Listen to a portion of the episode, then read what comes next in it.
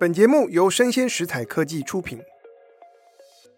大家好，欢迎来到影视幕后同学会，我是冯博翰，在这里用经济学带你解读全球娱乐产业。不过，我们今天的节目啊，没有经济学，而是要跟大家聊一个很特别的行业，叫做戏剧顾问以及影视评论这件事情。所以呢，我们今天就特别邀请到两个戏剧顾问。拉丁和阿松来到我们节目当中，请你们跟大家打声招呼。大家好，我是阿松，我是拉丁，我们是两个戏剧顾问。我没有想到要讲的，我一直有在听你们的 podcast 的节目啊，就是从戏剧结构来谈影视评论。谢谢老师。但是可能我们的听众朋友不是每个人都认识你们，所以要不要请你们先做个自我介绍？呃。我来好了，我先。好好，你先，你先来。呃，我是就是国立台北艺术大学主修表演毕业的戏剧系学生，然后之后去英国皇家演讲和戏剧学院修的理论课程是戏剧批评与戏剧构作。那研究的其实就是我们现在在做的事情的本科。回来之后呢，创立了剧团，创立了就是一直在做剧场相关的职业。然后呢，碰到了一个。COVID-19，Yes，特殊的情况呢，才开始了我们的节目，然后就以两个戏剧顾问的身份出现在大家面前。这样 OK，所以会做 Podcast，其实是因为 COVID-19，对对对，跟疫情有关这样子。因为我觉得这个疫情还算是有做一件好事，因为 因为我一直有在追你们的节目，所以今天录这一集对我来说也是个粉丝见面会啊。哇，对对对，这开场，这开场压力太大了。所以会不会没有疫情就没有你们的 Podcast？有可能，因为。剧场真的是个蛮忙碌的职业，这样子。那是因为疫情了才强迫，因为疫情之后说现场性活动停止嘛，所以剧场其实是受到非常大冲击的产业。嗯，那因为它停止了之后，我们瞬间就是忽然间晚上就没有事情。那现在又工作又开始忙碌起来，那个节目继续做。人生忽然间觉得有一点疲惫，就是头硬着，肝也硬着，就是往前走。Okay, 对，但是因为 Podcast 做到现在真的是蛮开心的，接触到了很多非产业里面的对戏剧感兴趣的听众，这样子。那为了他们，我们也觉得好像可以一直继续做下去。对，哎、okay.，那拉丁要不要也介绍你自己？哦，好啊，我是阿松的学弟。哎，没有啦，没有开玩笑，给我多讲一点。呃，我是两个戏剧顾问的拉丁，然后我也是毕业于国立台北艺术大学啦。然后那个时候，其实我是主修剧本创作的，在大学期间，我其实就对理论蛮感兴趣的。然后我的自己节目也有分享过，其实创作的卡关的时候，理论有推了我一把。对，虽然我不知道那个推到底是好事还是坏事，嗯，但后来在大学期间，阿松其实就应该说一票学长姐其实就把戏剧顾问的概念引到学校里，嗯，所以那个时候也有幸可以接到类似的工作，因为大家可能知道说我有看点书，所以就找我去当戏剧顾问。然后那时候我跟阿松都是好朋友，我就问他说怎么当怎么做。然后后来他去英国的时候，我们也有还在联络，对对，对。然后后来就加入他的剧团，后来就跟着他一起，因为 COVID-19 的关系，所以白天上班，晚上就没事做了。因为我们两个讲好听一点是很会讲话，讲难听点就话很多啦。所以我们就来做 podcast，我觉得也蛮感动。是那时候也想说，我们这样讲到底谁会听？但后来好像真的，尤其刚刚听到老师的称赞，现在真的是有一点紧张。而且我还是要说一下，就是恭维回去，我们也是影视幕后同学会的 长期的粉丝。是是是，所以就一直到这样，就做节目啊等等的，就一直到现在。对，其实我一开始没有在听，是我的学生在听。然后就发现一个、两个、三个学生都跟我推荐，所以我就被他们推坑了。今天这一集是怎么回事？忽然间觉得肩膀压力有点重啊！但我们等一下再回来聊聊你们的节目。哦，好。但是我现在很好奇你们的职业，嗯，戏剧顾问到底在做什么？嗯，这个词我觉得直译上来看真的很难知道他是在做什么这样子。嗯，其实他在国外的称呼叫 dramaturg。然后这个职称其实源自于一个单字叫 dramaturgy。dramaturgy 在英语翻译过来，它其实就是戏剧构作学，意指着研究。构成戏剧的方法和各类元素的学说，嗯，所以 dramaturg 又可以被解读为是研究戏剧构作的学者或者工作者。那在台湾里面呢，这个职位就被称呼为戏剧顾问。也听起来很深奥啊！不好意思，我们太深奥了吗？对，我就突然到一个严肃的场域。实际上呢，实实际上到底工作是什么？呃，实际上他的工作内容其实就是有一点像陪伴在创作者身边。以理论的方式提供咨询的服务给创作者，让他们在创作的过程中可以有理论的介入去参考并辅助他们的创作的职位，这样子。OK，所以你们现在谈的主要是剧场，对不对？嗯啊，对对对对，因为 dramaturg 其实是个非常剧场的职位。可是我从观众的角度来看，剧场有编剧，嗯啊，有导演，是。那戏剧顾问跟编剧和导演之间的关系是什么？然后意见不合的时候，谁听谁的？谁是老大？谁是老大？这件事情有时候不是以职位来看的啊。但戏剧顾问跟就是创作者们的工作，其实是站在一个相对平等的职位，对，就是有点像是可以跟。导演或者编剧直接沟通的职位这样子，嗯、那提供的咨询就如我刚刚所说的是在创作的阶段提供理论的服务，用呃我们可能他们在创作一个概念啊，想到一个主题啊，然后就会问戏剧顾问说，哦，就可能会请一个戏剧顾问来跟他们一起讨论说，你觉得这个创作方向可不可行？从理论的角度来看，有没有可以参考的？方向或学说，那戏剧顾问就会提供他的咨询服务给他，这样子就跟他解释说，哦，这个方向其实有可能有哪一些作品可以参考啊，然后从你个人的理念开始出发，嗯、可能你会想要往哪个方向走，我们也可以讨论看看等等之类的，有点像是陪在创作者身边，跟他们一直做沟通协调，然后最后辅助他们把作品给慢慢推向产出的方向。这样，可是不是创作者自己该做的事情吗？或者是导演应该也有受过？戏剧结构或理论的训练。哦，老师说的没有错，没有，我觉得我们的角色比较外围啦，是是，是，就是。我觉得在就是创作者在创作的过程中，因为我们两个本身一个学表演，一个学剧本，也会知道说创作其实会有很多盲点，嗯、对，尤其是创作到后来，你可能也忘记你的初衷是什么了，是，是，或是那个太痛苦了，就是就最后也完成了一个好像很情感、很很感性化的一个东西。嗯、但我说我们需要另外一双眼睛，我觉得戏剧顾问有时候就是有点作为那一双眼睛，来用一个外围像观众或者是一个中途的评论人的角色。然后来让创作者知道说，哎，你想要做什么，跟你目前可能做到哪里了。对，对，然后我就去去把这些话讲出来。然后至于他是不是老大，就是创作者要不要一定要听他讲的话，我觉得好像就应该说可以直接说不用了。是是是是，应该是这样讲了，就是说，呃，导演跟编剧如果本身对于自己在创作的历程中不会产生太多疑问。当然不需要另外一只眼睛来告诉他应该要怎么创作这样子，或者辅助他怎么创作。是，但绝大部分的创作者在创作的历程中，创作历程都是非常长的，嗯，有时候是会迷失在很多的选择之中。一个概念的发想可能会诞生出无限个可能。那在这个无限的可能之中，怎么缓慢的整理出他们想要的方向？有时候创作者自己工作是很疲惫的，嗯，所以或者说是很孤单的，很孤单，很孤单。对，所以这个时候如果有戏剧顾问加入他们讨论，其实。他们就可以用不一样的方式去刺激创作者，用可能理论的视角去看，或甚至可以推荐一些好的参考书籍等等之类的，一起进行讨论，慢慢的辅助创作者把所有的可能慢慢的排除掉，然后整理出一个他最想要的方向。嗯，OK，所以在你们的工作当中，你们合作的剧场导演，他们都觉得他们需要是吗？理论上来说，他们来找我们的第一个问题，我们都会问是。你觉得你为什么会需要我们？OK，对，这好像是故意在把工作给推掉这件 事情。但因为我们知道说做作品啊，做戏剧啊，其实是昂贵的成本这样子，嗯嗯，所以如果真的想要把钱花在我们身上，我们都会认真询问我们能不能有机会把我们的工作发酵到最好的程度，这样，所以会询问说创作者对我们职位的想象是什么？如果他们对我们的职位的想象是，如我们刚刚所说的，就是他们在创作的过程中喜欢有人挑战，甚至有人陪着一起聊天讨论，甚至用理论的角度一起去评论目前作品的现状等等之类的。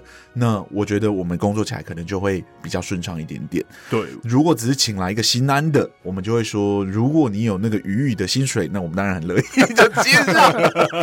但如果你真的有就是资金上的困难的话，这个职位其实不见得，因为你可能很清楚你要什么了。对。换换另外一种说法来说，也是，其实戏剧顾问并不是每一档制作我们觉得它都必要的角色。嗯，对对对对对，我们都会说，就是我们是辅助生产。如果你自己可以把这个产品或者你自己想要做出来的作品作品给自己产出非常顺利的话，那当然不一定要有戏剧顾问这个职位。但对绝大多数的创作者来说，都有可能会碰到撞墙期。创作的过程中可能会碰到，就是不知道何时出现的。高墙这样子，嗯嗯嗯，指的是创意的高墙。那就碰到这个时候呢，戏剧顾问可以带来不一样的刺激。所以戏剧顾问也不一定是一开始就请的职务，有可能是剧本发展完了，然后现在不知道说这个剧本应该完成度到哪边，完成度到哪边，我有没有做到我想要的事，经得起挑战或怎么样？嗯、有时候也有是这个阶段才会请戏剧顾问进来。那通常这个阶段进来帮助的，他有另外一个职称。就好像叫剧本医生，然后、哦、对对，在影视产业是叫剧本医生，对，就对对对，针对剧本去给予建议，然后去给予诊断，然后给予我们可能认为有问题的地方给建议，这样子。嗯，那剧本医生给完剧本建议，剧本修改完，如果是拍成影视作品了，已经有可能成品了。然后有演员参与了，戏剧顾问这个时候加入也还是可以的，还是来得及的。对，就是陪着创作者一起讨论，说目前所看到的成品与他最初的创作意图是否吻合。是，就是戏剧顾问有一个工作的最小基础原则，就是我们必须先搞清楚创作者想要做什么。嗯，对，那那个东西是我们会逼创作者一定要论述清楚的。后面有时候创作者也不知道。不知道的时候，我们就会一一陪着聊嘛.聊到我们大概有一个方向为止。否则，我们给建议会就是我们刚刚前面有说的，创作有无限的可能。对，所以如果你没有一个明确的方向，我们给的建议可能就是无限的可能的千百万种方向。对，所以最好是你有一个慢慢整理出来一个比较核心的概念，我们就可以把所有的可能排除掉，留下最有可能的几个跟你进行讨论。所以你们先去了解。创作意图是什么？嗯，然后再看创作者所呈现出来的东西是不是能够达到他的目标。某程度上来说是这样，是这样的。对。那有没有具体的例子可以说明一下那个戏剧顾问对一部剧场作品的呈现带来多大的影响？其实没有，哦、你说没有影响力这件事，应该说不能主张这是戏剧顾问带来的影响，因为对我来说，戏剧顾问这个职并不是创作职。对，所以他不承担创作的成功还有失败的风险，他也不能逾矩的去帮导演导戏。帮编剧写剧本，帮演员演戏等等之类的，所以我不敢说哪一部作品的成功是因为戏剧顾问，我也不会将一部作品的失败归咎于戏剧顾问这样子。嗯嗯，当然可能有人会，但是我这边是觉得，我们我们的立场，我们都还是希望他具备一定的外围性。然后我觉得很多时候戏剧顾问那个外围其实也是对他的一种保护。我说对他的工作品质一种保护，因为你外围你才知道说哪一些问题，或者是他到底有没有做到他想说的。如果你一直跟他工作跟讨论的时候，你很容易就会跟他一起变成创作者了。你们要迷路，就会一起迷路了。OK，所以是不是有一点那种感觉，就是把剧评往前拉？因为很多时候粉墨登场之后，大家评论开始出来，哪里好，哪里有问题。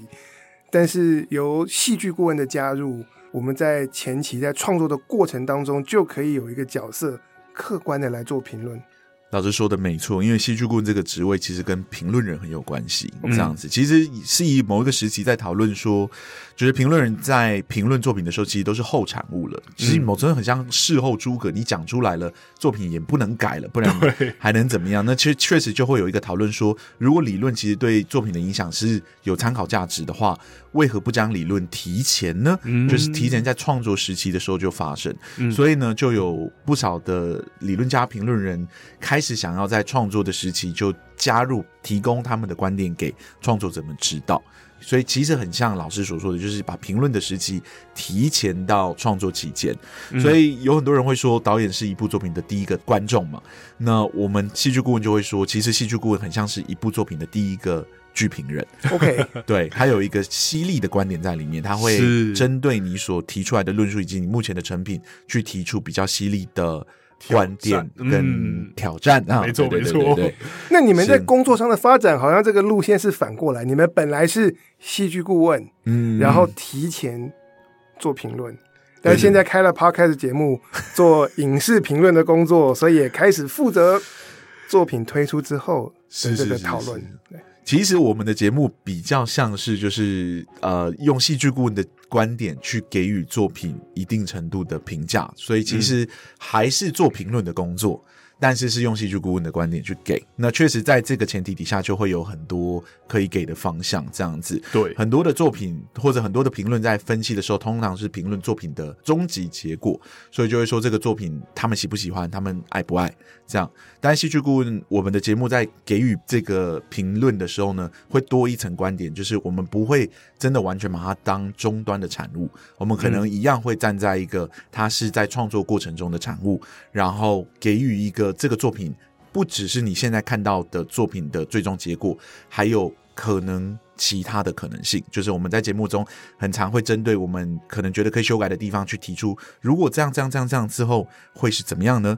如果这个作品在这边不是这样发射，而是发生了别的事情，是不是整个基调就会变得不一样？嗯、所以其实我们的评论也相对的在刺激听众的想象力。他们看过这部作品结束之后呢，他们不会只知道说哦，这部作品只能长成这个样子，他们也可以看到这一部作品可能可以长的其他的样子。嗯，针对我们的节目，所以我觉得这是你们的节目，我觉得听起来非常独特，嗯、而且从我的角度，因为我平常还是观众，就是带来了一种全新的赏析影视的趣味。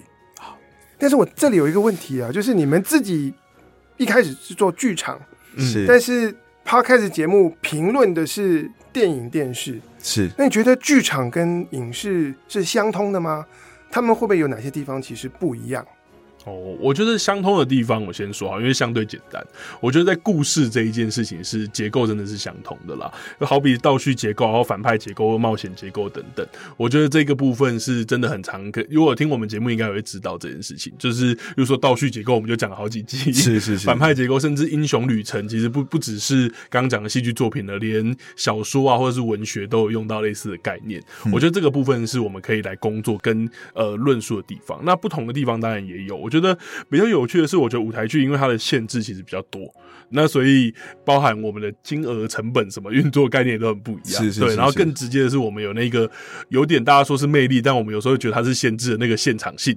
就有点麻烦，嗯、所以很多东西、哦，所有事情要发生在舞台上这个框框里面。对对对，所以它其实影响到我们说故事的方式。所以在剧场来说，一般在写实方面，我们可能就会要求的很集中，好比说时间啊，或是地点啊，一定要集中在同一个地方，然后去爆发等等的。所以这个地方是我们在做写实上面的限制。嗯、然后在非写实方面，因为我们能做的事情其实有点少，反而很依赖观众的想象力，所以我们反而会用很多非写实的方式，或者我们非写实的方式。的尝试是更疯狂的，对，好比我们做各式各样的跨域，是。像我们之前在聊写观音的时候，我们就有讲写观音面对于传统戏曲的应用，那件事情其实是在剧场可能超级常发生的，应该说已经被尝试过好几百种方式了吧？对，就可能说现代戏剧去结合那个传统戏传统戏曲啊，或者是结合马戏啊，结合杂耍啊，甚至是结合偶戏跟真人去共演等等的。嗯、所以我觉得写实方面的话，呃，舞台剧有它比较大的限制。有它比较大的限制，跟它自己独特的说故事方式，好比说传统更严格那一种，例如说三一律，一定要发生在同一个时间、空间等等的。然后如果是非写实的方面的话，我觉得剧场是更放开手脚的。OK，所以我觉得这是它最大的不同。对，那带着这个不同，你们来看影视作品会带来什么样新的观点？呃，我觉得。剧场，我们先讲剧场带回，就是从剧场带回影视的好了。嗯、我觉得剧场的发展真的已经到有点开枝散叶的程度了，就是不论是写实还是前卫的玩形式啊，或者是跨媒材的呈现，我觉得剧场创作者都已经在自己想要的路上越走越远了。所以，呃，让我们在观看影视的时候，我其实觉得当中创新的结构跟千奇百怪的形式，很多影视观众可能都还不能熟悉。但我跟阿松其实都已经见怪不怪了，所以我们反而可以给予一些在前卫上更多。我我觉得有点像是不。局限在影视的意见，我觉得印象深刻的是我们在聊那个《妈的多重宇宙》那一集。OK，就那时候有一个很红的事件是《妈的多重宇宙》的字幕事件嘛。那个时候其实很多人就讲说，哦，那个字幕的一些观点或者什么。但我们节目其实阿松那时候就提了一个很有趣的，他就说，如果真的是要玩的话，其实目前的玩呃玩的不够。例如说，好比说在影里面，如果你真的觉得字幕它可以是创作的一环，好比它真的。移动它的位置，甚至它真的在荧幕里面。你刚刚说它在跳动的时候，它就真的在上下跳动。对剧场来说，我们可以玩到这么疯，所以我们就会在一些东西上面，我们反而觉得影视的尝试，呃，那些大胆的尝试，对我们来说，搞不好还不够大胆。我们可以提出一些不一样的意见跟看法。其实我听你们的节目，觉得有一个特色，就是你们很大胆，就是敢逆风，或者是作品哪里不好看，就是说它为什么不好看。其实我很我我我很好奇，想了解你们做节目这样子评论的一个心路历程。嗯嗯，就像老师说的，我们其实是比较敢逆风，但我觉得比起说逆风，我们比较敢直接把我们的话给讲出来。嗯。那当然是因为我们限制比较不多。第一，我们收听量没有到很大，对。然后其二是因为我们也不以此为生，我们不以评论为生，所以其实比较没有太复杂的就是结构在这背后这样子。当然我们会做一定程度的修饰，是因为我们觉得。评论是一件严肃的事情，我们还是希望我们在评论的时候能对我们自己的评论负责，这样子。但是我们的负责其实也是针对我们自己、针对我们的听众跟针对作品本身，其实相对还是单纯许多，所以就变成是我们在评论的时候比较没有绑手绑脚的感觉。那既然没有绑手绑脚，我们的感觉就是能多说实话就多说实话，这样子。OK，我正好想到，呃，两个礼拜前看到《经济学人》出了一篇专栏文章。叫做这个时代评论都不评论了，所有的评论家变得越来越不尖刻。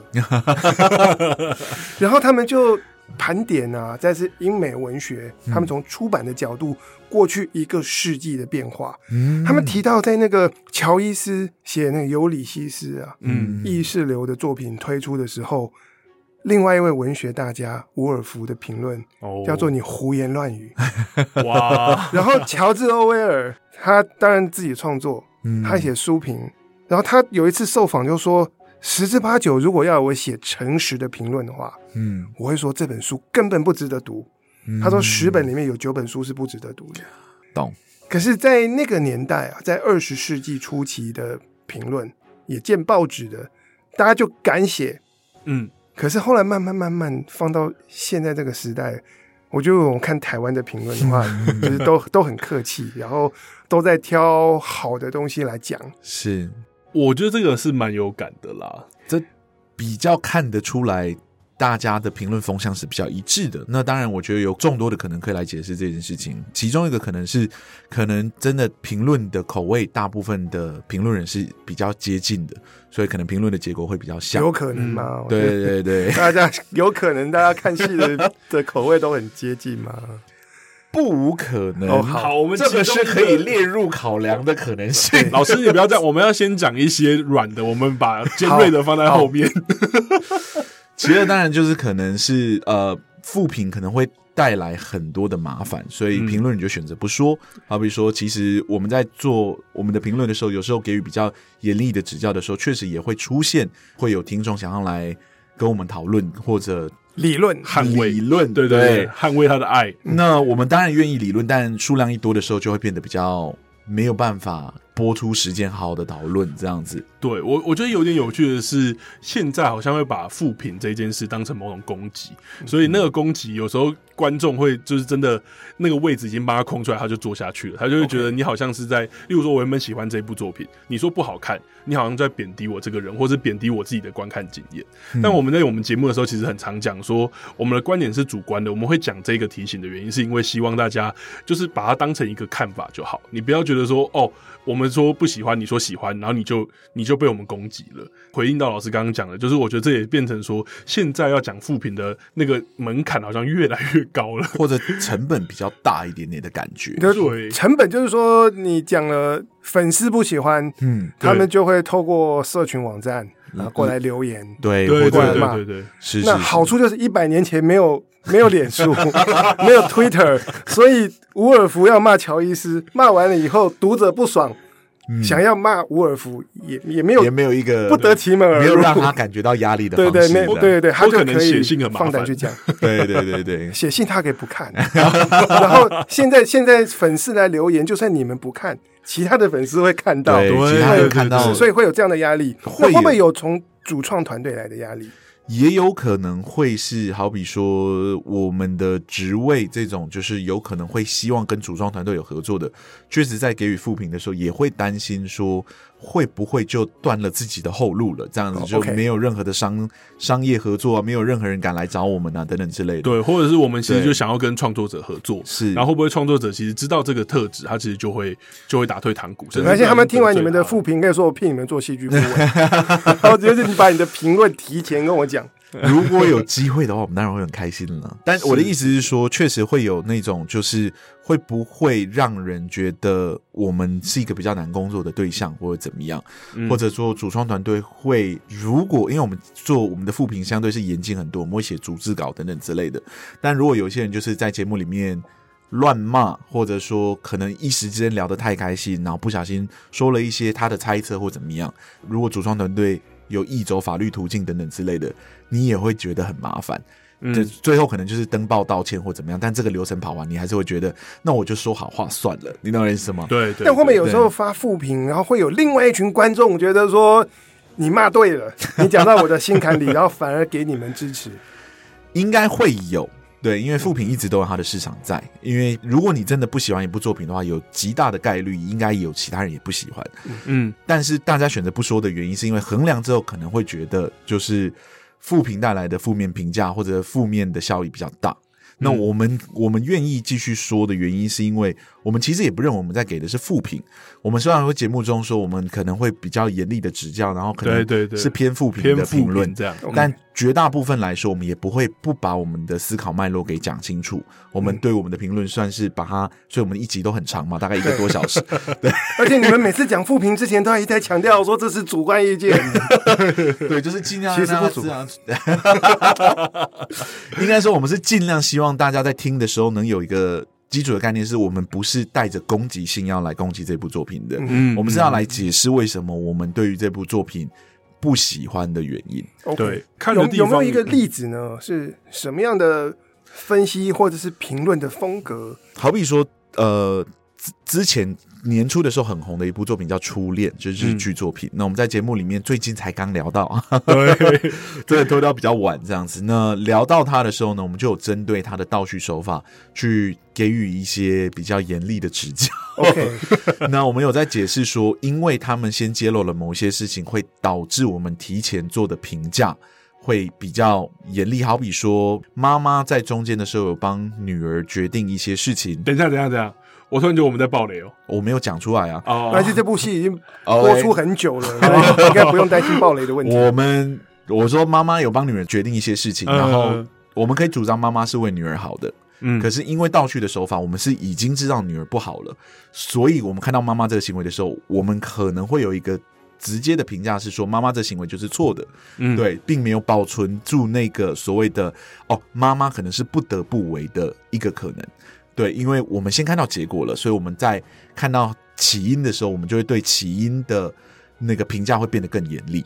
对因为我们知道你现在的行为都会导致你女儿可能会走向不好的结果的感觉。我们的评价变多了啦。对，对，这个就是我们在这个作品里面讨论的，就是可能所谓的负评可能会出现的言论，这样子。就是说他为什么要用倒叙，然后用倒叙带来的效果是什么？对，就是说他现在用倒叙可能没有办法达到他最想要做的那件事情。他想要做的是什么？这个就是回归到我们对于评论的某一个基础的看法，就是评论必须先猜创作者可能想要干嘛。嗯，那我们某程度上有一个很大的猜测，是他想要让我们觉得妈妈在那个时期是帮女儿做了一个好的选择。那妈妈是主观性的先认知这个行为对女儿的后续效益是好的。那从短期效益来看，我们确实可以这样说，因为他女儿后来的有一段的生活是不错，可后来走向了比较不好的方向的发展，这样子。是那我们如果从时序是顺着看的话，当然我们可以做这个评论。嗯但很不巧的是，这个作品因为它用做了倒叙嗯，所以我们其实是倒着看，就是先看到了结果，我们再来看妈妈怎么做这件事情。所以一看就觉得妈妈做错了。对，所以就变成是创作者如果有希望我们在这个时期对妈妈保有一定程度的同理或同情的话，倒叙这个手法好像有阻止了妈妈，就是我们去同理妈妈的行为的可能。嗯，但你怎么知道哪一个是导演要的效果？这个就是我们刚刚所说的，就是评论人第一件事情要做的，就是先猜测创作者的意图。或者是哪一种效果对观众的感受会比较好，大家会比较爱看？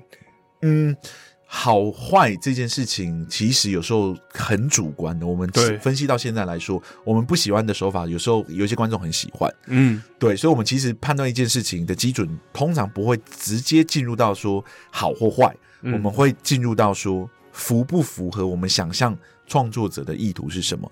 那我们也会举例说，我们为什么会这样猜测。对，我觉得可以回答老师的问题是，呃，我们怎么猜测？我们通常就会针对。呃，他可能开头做一些事情，嗯、然后中间我们去找一些相对应的呃剧情的线索，或者是文本支撑可以支撑的地方，支撑的证据，文本证据，然后最后再来支撑我们这个说法，然后支撑完这个说法之后，最后再看他操作的如何。嗯，对，所以我们其实很常提说，哦，我们觉得。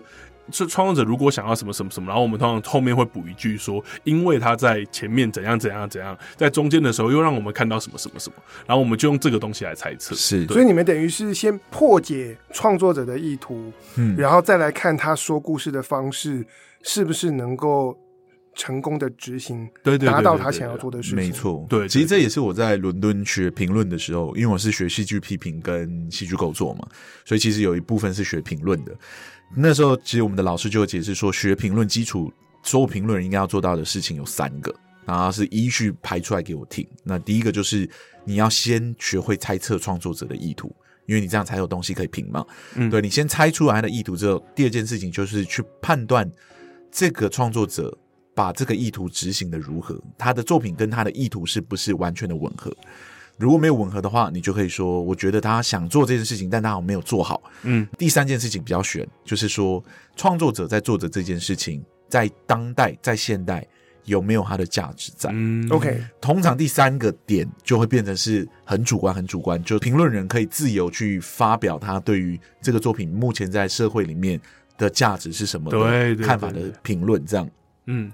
我们是很精妙的，完全不做第三个，OK，近乎不做第三个。我们是近乎只做第一跟第二个事情。所以你们不做价值判断，嗯，比较少，偶尔还是会，因为有时候需要填节目的时间。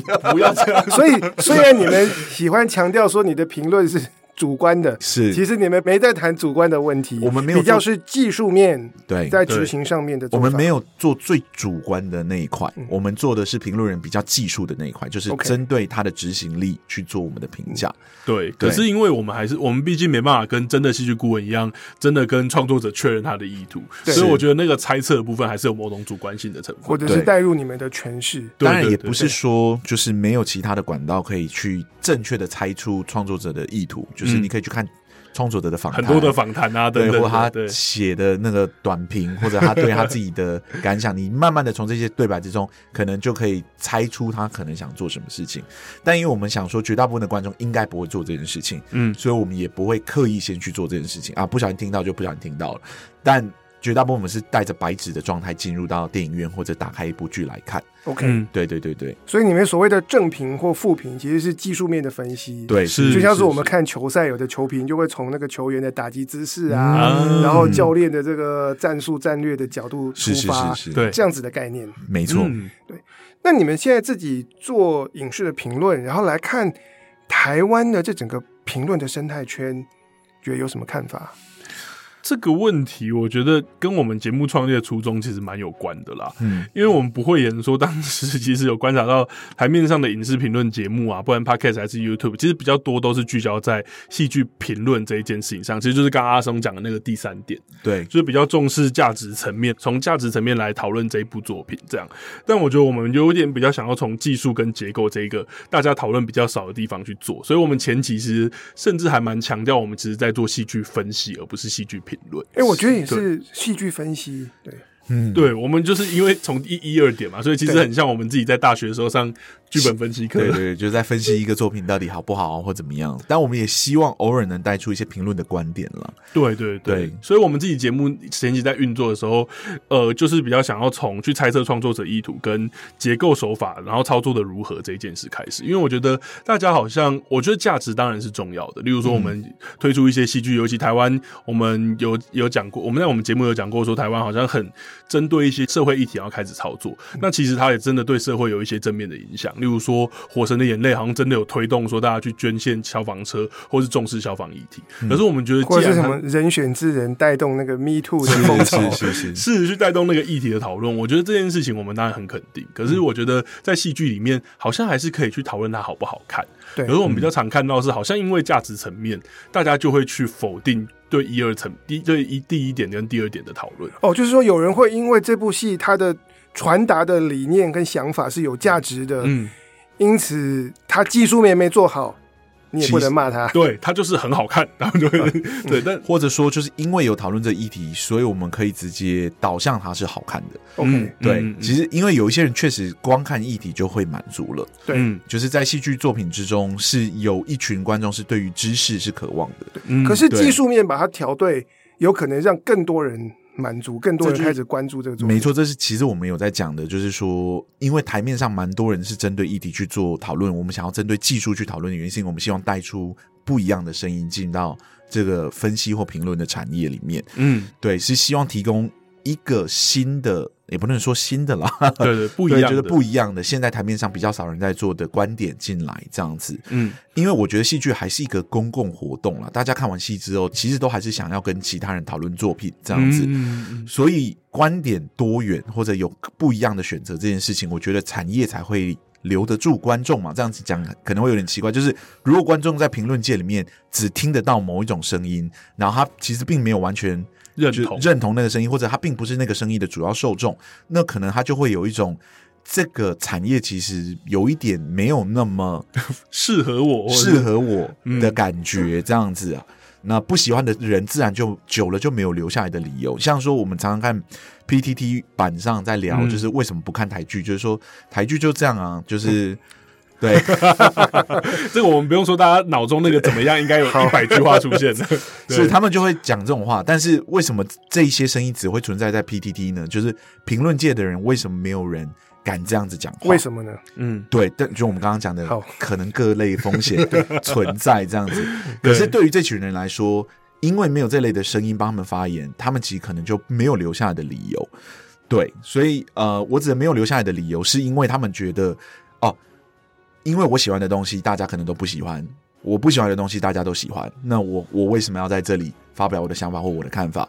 对，我好像没有办法在这里面找。但其实呢，如果你提供了一个他可能可以找到的声音，嗯、那观众可能就不会觉得自己是异类，他甚至会发现说，其实喜欢一部作品跟不喜欢一部作品其实是蛮。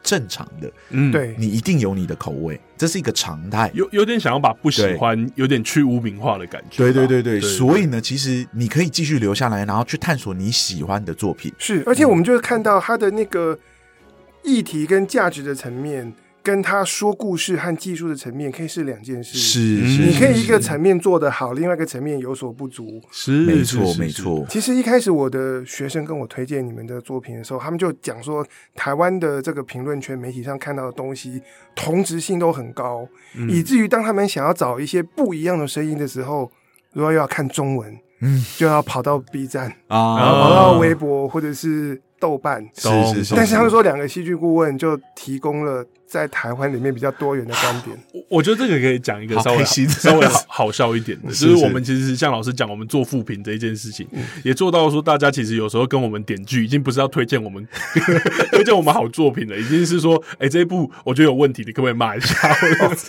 或者他们会期待说，好比说台面上都是好评，可是他自己觉得没有很喜欢，所以他就说，你们有没有会要看这一部？我想想知道说，你们会不会？跟我有一样的想法，哎、欸，我常常会有这样的问题。对，但是我们觉得很有趣是，是因为我们一个人，我们两个人做怎么做都不可能赶得上作品的产量嘛。对，其实我们其实是希望鼓励更大、更多人愿意做这件事情。对，就是因为一定有你的受众，一定会有人想要听这件事情。但但就我我们也知道说风气可能还在形成啊，而且我们也有讲过说，我们目前敢做，可能也跟我们目前的影响力没有到，就听众数没有那么多有关。是是，是，其实有一个好笑的是，我们之前有邀有台节目来上，就是我们节目，然后那时候我们在聊一部很红的剧的时候，就是大家都是一片好评的时候，我们就发现我们两个节目其实对那个节目我们都不喜欢。对，OK，然后我们说，那你们为什么不做？你们为什么不录？他说，因为我们在等你们录。OK，他们要我们开第一枪，他们才敢开。我们开第一枪完。其实从我的角度，我也不觉得有些时候讲不好看是负评，而是赏析。因为像我有时候看了一些电影，嗯，我会觉得哪里怪怪的。嗯，就是他好像他最后也是结尾也是可以把我弄哭，可是前面就觉得有点虚空。嗯，可是听了你们的解析以后，你就知道那个虚空的原因在哪里。啊，那我就会觉得说，我学到了一点东西，是关于说故事的技巧，怎么样他让他前后的因果关系，让角色的动机跟他们做的事情，嗯，加在一起是扎实的。啊，谢谢老师。今天晚上可能开心到睡不着。其实关于 关于评论，当然你们刚才有讲到你们做评论的初衷跟想法。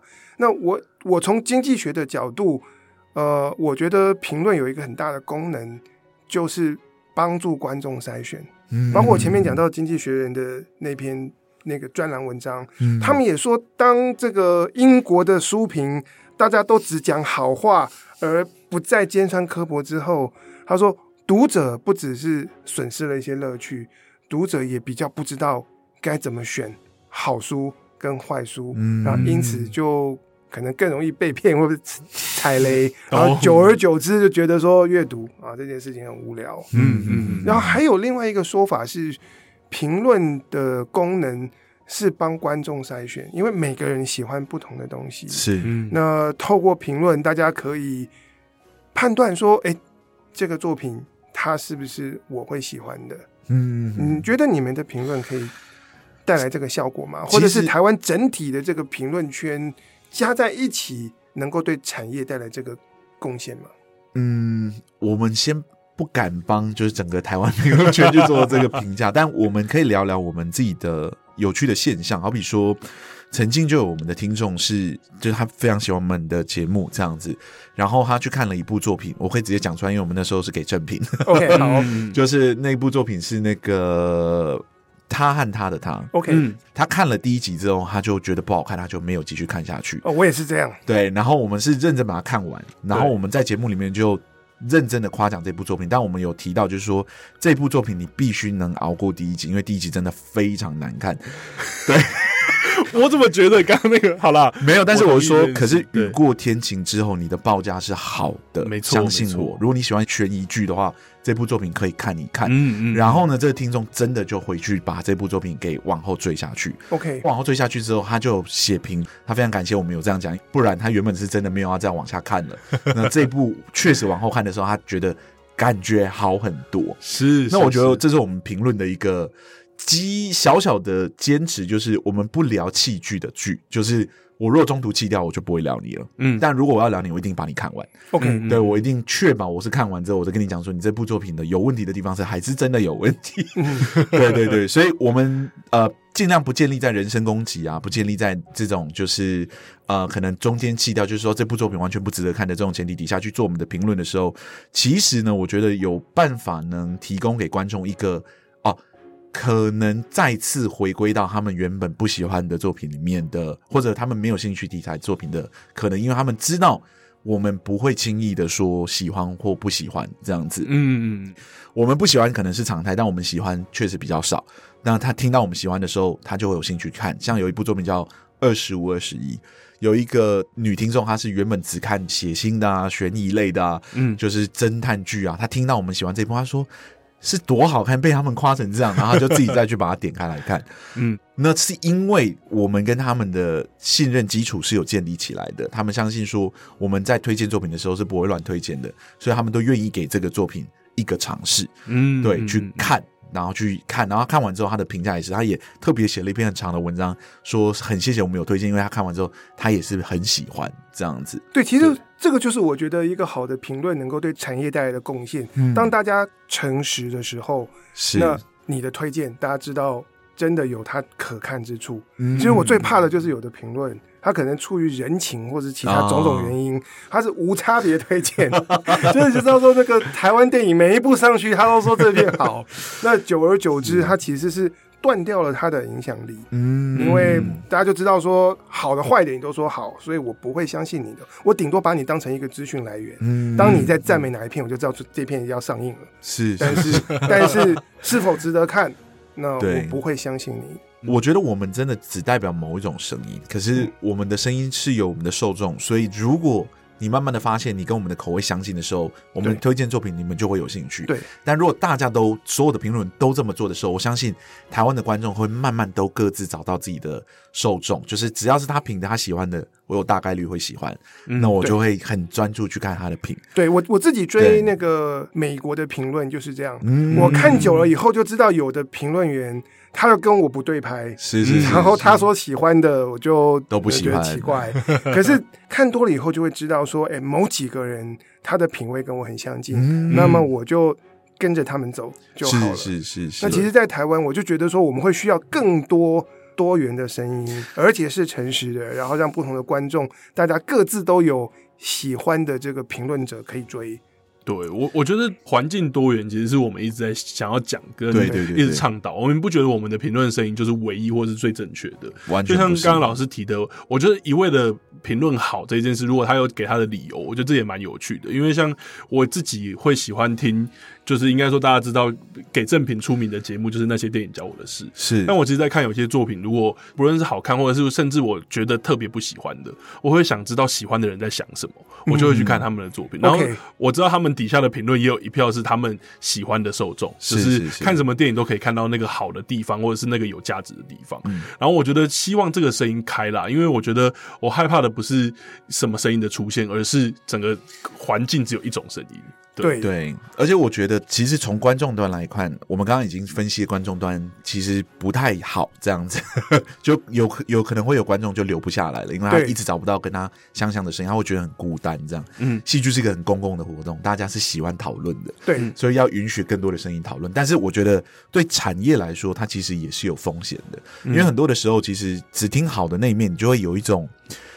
然后从行销的角度，我们可以理解，就是哦，可能就是因为我想看好的作品嘛，所以你说好的，我自然就会比较愿意花钱进去看作品。嗯，但整体上来看呢、啊，如果你在台面上只看到好的评论的时候，或者大家只说好话的时候，每一部作品上来大家都说很好的时候，就会出现一种台湾的作品整体水准极高，然后十个作品九个中，然后大家都放台湾作品的那种氛围。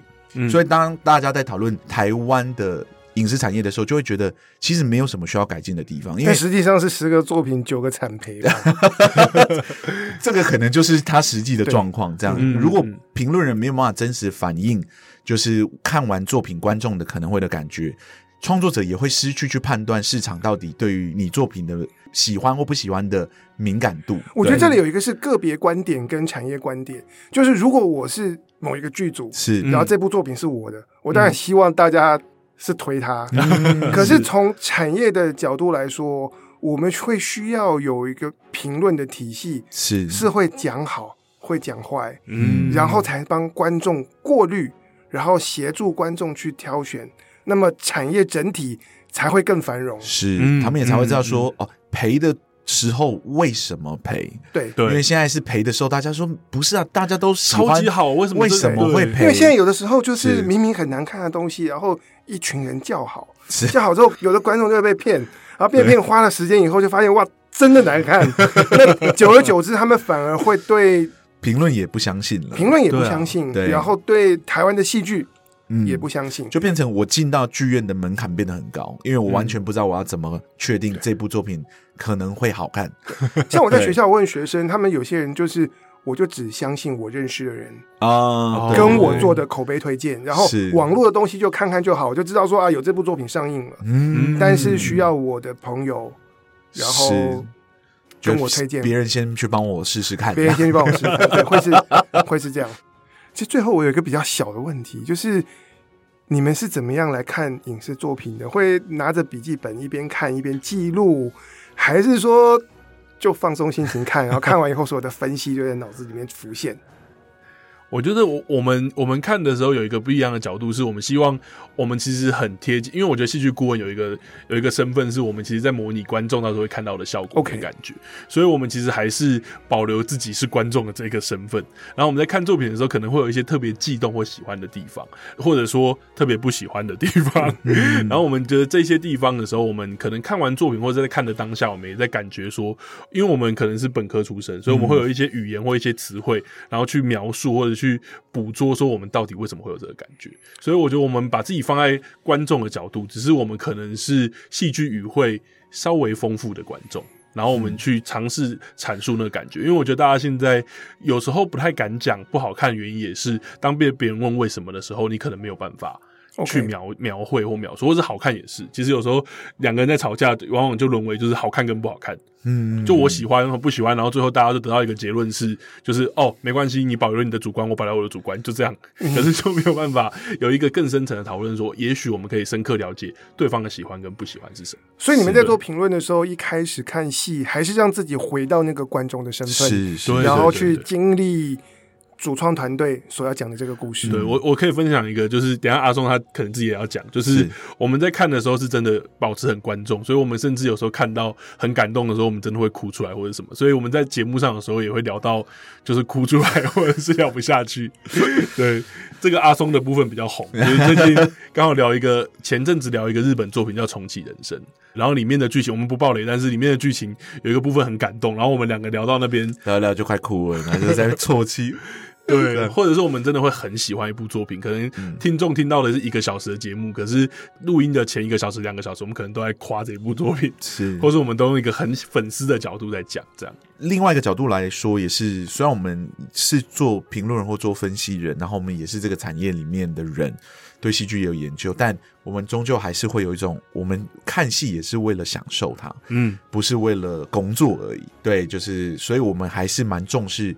体验跟享受这一块，那尽量在进剧院看戏或在追一部作品的时候，即使我知道说我接下来要帮他录音或怎么样，我基本上就是会专注，就是体验它。嗯，那当然，如果真的碰到非常非常需要，就是先记录起来的东西，我会偶尔拿出来记一下。对，但基本上是没有的。对，尤其是看影集的时候更方便，因为你如果忽然间想要去确认什么事情，就会回去看嘛。对，嗯，但是。电影就比较麻烦，对，电影会比较麻烦一点。但我觉得电影好处是因为它相对短，嗯，对，所以其实你出来的时候，你你的印象还是会深刻的。那出来之后，印象你对什么东西印象深刻？你对什么东西是留在你脑海里的？有时候就是你对这部作品最有感觉的地方，嗯、或者是这个作品戏剧手法上。最成功的地方，所以对我们来说，这也是一种判断的依据。如果我全部都写下来，从他开拍的第一个画面，全部能记录的都记录下来，我的所有感觉记录下来，我在看的时候，我可能就会诶不太确定，因为全部都连得起来，全部都想得起来，我可能就不会确定说这部作品的弱点跟这部作品的强项在哪里。对我们录节目的时候，就会比较失去一个好的判断基准。对耶，我我自己的经验是我看完电影，然后最好是睡一觉。第二天早上起来，还会在我脑海里浮现的东西，嗯，往往是他们最打动我的地方。是是是是。那今天节目最后的最后，如果大家有兴趣想要听你们的节目，两个戏剧顾问可以去哪里找？可以在各大 Podcast 平台，我们好像只有 YouTube 没有上而已。对，我们因为我们有一些技术门槛，我们也是没有上 YouTube。对对对，那各大 Podcast 平台都可以搜寻两个戏剧顾问，就可以找到我们。然后我们每周三是副节目，然后每周六是正节目，大家可以收听一下。正节目就是主要分析影视作品，然后副节目是会邀请一些来宾或者玩一些游戏这样子。对对。OK，那我们很高兴今天拉丁跟阿松来到我们节目当中。以上就是我们今天节目的内容，希望你喜欢。请大家帮我们按赞、追踪，并且给我五颗星。我是冯博翰，影视幕后同学会，我们下次见，拜拜，拜拜。